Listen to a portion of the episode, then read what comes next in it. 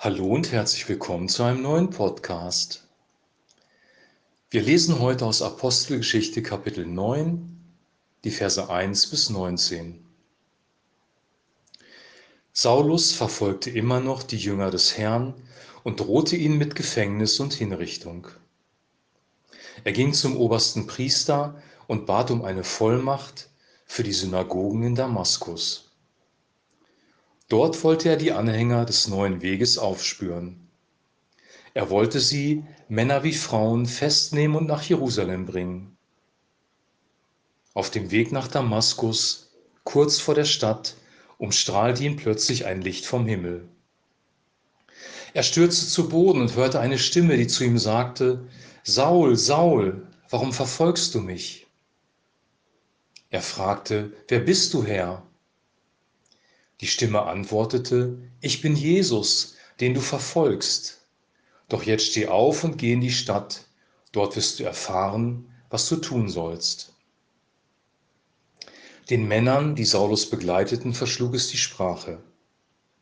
Sie hörten zwar die Stimme, doch sie sahen niemand. Saulus erhob sich vom Boden. Er öffnete die Augen, aber er konnte nichts sehen. Seine Begleiter nahmen ihn an der Hand und führten ihn nach Damaskus. Drei Tage lang war Saulus blind. Er aß nichts und trank nichts.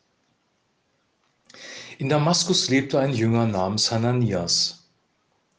Dem erschien der Herr und sprach ihn an, Hananias. Hananias antwortete, hier bin ich, Herr. Der Herr sagte, steh auf, Geh in die Straße, die gerade, und frage im Haus von Judas nach Saulus von Tarsus.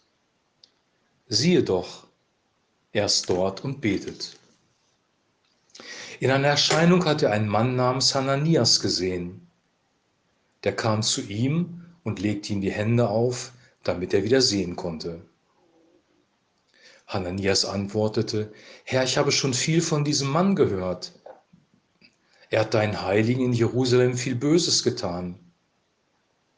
Und jetzt ist er mit einer Vollmacht von den führenden Priestern hierher gekommen. Er soll alle festnehmen, die deinen Namen anrufen. Aber der Herr sagte zu ihm, Geh nur hin, denn gerade ihn habe ich mir als Werkzeug gewählt. Er soll meinen Namen bekannt machen vor den Heiden und ihren Königen wie vor dem Volk Israel.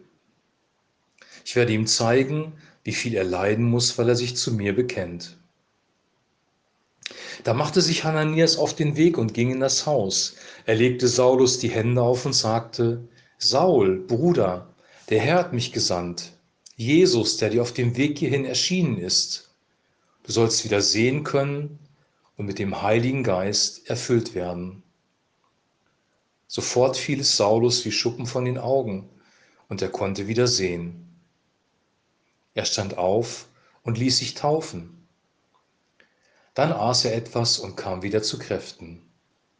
Danach verbrachte Saulus einige Zeit bei den Jüngern in Damaskus. Soweit der heutige Text.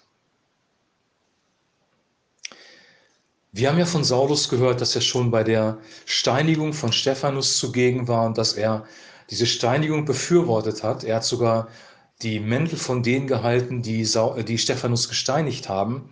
Und hier bekommt er von den obersten Priestern eine Vollmacht, die junge Gemeinde zu verfolgen. Und das tut er auch und will Frauen und Männer gefangen nehmen und nach Jerusalem bringen. Kurz vor Damaskus kommt plötzlich ein Licht vom Himmel. Jesus erscheint diesem Saulus persönlich. Ein helles Licht umstrahlt ihn und er fällt zu Boden. Und dann offenbart sich ihm Jesus Christus, der Sohn Gottes. Jesus gibt ihm dann eine Anweisung, nämlich in die Stadt zu gehen und ähm, Saulus merkt plötzlich, ich bin blind, ich kann nicht sehen und er muss von seinen Begleitern an der Hand geführt werden. Die Blindheit ist hier körperlich, aber vielleicht auch ein Hinweis darauf, dass Saulus vorher, bevor Jesus ihm begegnet ist, geistlich blind war und das Reich Gottes gar nicht sehen konnte. Und dann passiert in Damaskus Folgendes, nämlich Hananias einer von den Jüngern von Jesus hat auch eine Erscheinung. Ihm begegnet Jesus auch und er gibt ihm ganz klare Anweisungen, dass er diesem Mann, nämlich ähm, Saulus, die Hände auflegen soll und für ihn beten soll. Es wird von einem ganz bestimmten Haus gesprochen, wo sich Saulus aufhält und da soll er hingehen. Also hier wird ganz klar eine sehr konkrete Anweisung gegeben von Jesus direkt. Erstmal an Saulus, geh in die Stadt und dann an Hananias, geh in die gerade Straße, dort zu einem bestimmten Haus, nämlich dem Haus von Judas. Da hält sich Saulus von Tarsus auf. Also die Anweisung Gottes, die Vision, das prophetische Reden sind immer sehr konkret und hier wird konkret Weisung gegeben, was diese beiden Männer tun sollen. Hananias hat erst Einwände, weil er halt weiß, dass es ein Christenverfolger ist, aber Jesus beruhigt ihn und äh, sagt ihm, dass er ihn auserwählt hat. Und dann passiert es, dass Hananias tatsächlich zu diesem Haus kommt. Er legt ihm die Hände auf. Er kann wieder sehen und wird mit dem Heiligen Geist erfüllt. Auch seinen inneren Augen, sein Herzensmenschen kann plötzlich sehen und er erkennt Jesus. Und das Ergebnis ist, dass durch diesen Glauben, den er bekommen hat, er die Entscheidung trifft, ich lasse mich taufen. Also hier sehen wir wieder, dass die Taufe wieder eine direkte Auswirkung ist ähm, von dem, was dieser Mensch erlebt hat, was ihn zum Glauben geführt hat. Und dann verbringt er noch einige Zeit mit den Jüngern in Damaskus, isst, trinkt und sie haben eine gute Gemeinschaft. Wir sehen auch hier wieder in dieser Geschichte, wir haben die Geschichte von Philippus gelesen und hier ähm, geht es um Saulus und von Hananias, dass Gott Menschen sehr konkret durch den Heiligen Geist oder hier durch eine direkte Begegnung mit Jesus führt und leitet. Das sind keine einmaligen Geschichten. Wir sehen es immer wieder, dass Menschen direkt geleitet werden, entweder durch einen Engel, durch den Heiligen Geist oder wie hier durch Jesus selber. Was für eine Qualität von geistlichem Leben.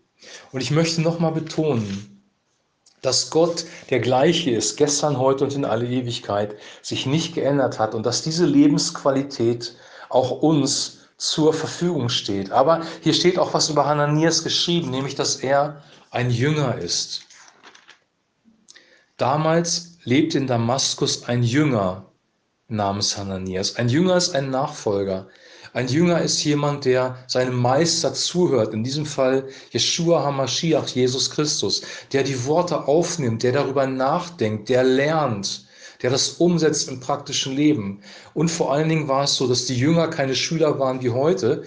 Die Jünger sind nicht in eine Schule gegangen und der Lehrer hat sie gelehrt, sondern die Jünger sind mit diesem Lehrer, mit diesem Meister unterwegs gewesen. Sie haben zusammen übernachtet bei Familien, sie haben zusammen gegessen, sie hatten eine persönliche intime Beziehung und diese Beziehung hat sie wahrscheinlich mehr geprägt als nur die Worte. Wir verstehen Lehre heute so, dass es jemanden gibt, der ein Wissen vermittelt und die anderen nehmen dieses Wissen auf.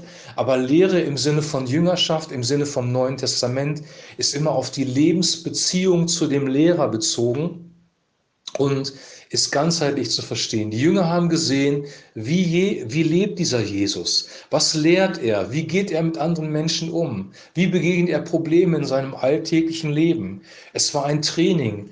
Man könnte das eher mit einer Ausbildung heute vergleichen als mit, einem, mit einer Schule. Drei Jahre waren die Jünger übrigens mit Jesus unterwegs. Drei Jahre dauert heute bei uns eine Ausbildung. Gott möchte dich und mich auch in seine Ausbildung nehmen. Auch wir sollen Jünger von Jesus werden, weil im Missionsbefehl steht, dass wir die ganze Welt missionieren sollen, die Menschen zu Jüngern machen sollen, taufen und zu Jüngern machen. Wenn du ein Jünger von Jesus bist, dann folgst du ihm nach, dann hörst du seine Stimme, dann denkst du über sein Wort nach und dann passieren dir die Dinge, die Hananias passiert sind und die vorher auch Philippus passiert sind. Gott möchte diese übernatürliche Dimension des Glaubens wieder in unser Leben bringen und das wünsche ich dir und das wünsche ich mir. Ich wünsche dir jetzt noch einen super gesegneten Tag, einen guten Einstieg in das Wochenende. Wir hören uns dann morgen wieder, dann sehen wir, wie es mit diesem Saulus weitergeht. Ähm, Er wird auch kein problemfreies Leben haben, sondern es werden viele Schwierigkeiten in seinem Leben auftauchen. Steinigung, Schiffbruch, Verfolgung, Ablehnung. Wir werden noch viel über Paulus lesen oder Saulus Jetzt heißt er noch Saulus, später heißt er Paulus, sein Name wird auch geändert. Ähm, dazu kommen wir später. Wir werden noch viel über diesen Mann lesen, der wahrscheinlich dafür verantwortlich ist, dass die ganze Welt das Evangelium bekommen hat. Seine Missionsreisen haben mehr Menschen erreicht als die Missionsreisen von jedem anderen bisher auf der Welt lebenden Menschen. Dieser Paulus hat wirklich die ganze damalige bekannte Welt erreicht. Und dann ist das Evangelium auch weiter gegangen und zu uns irgendwann gekommen. Ich wünsche dir jetzt noch einen super gesegneten Tag, genieß deinen Kaffee und wir hören uns dann morgen wieder. Dann geht es weiter mit dem Apostel Paulus. Shalom.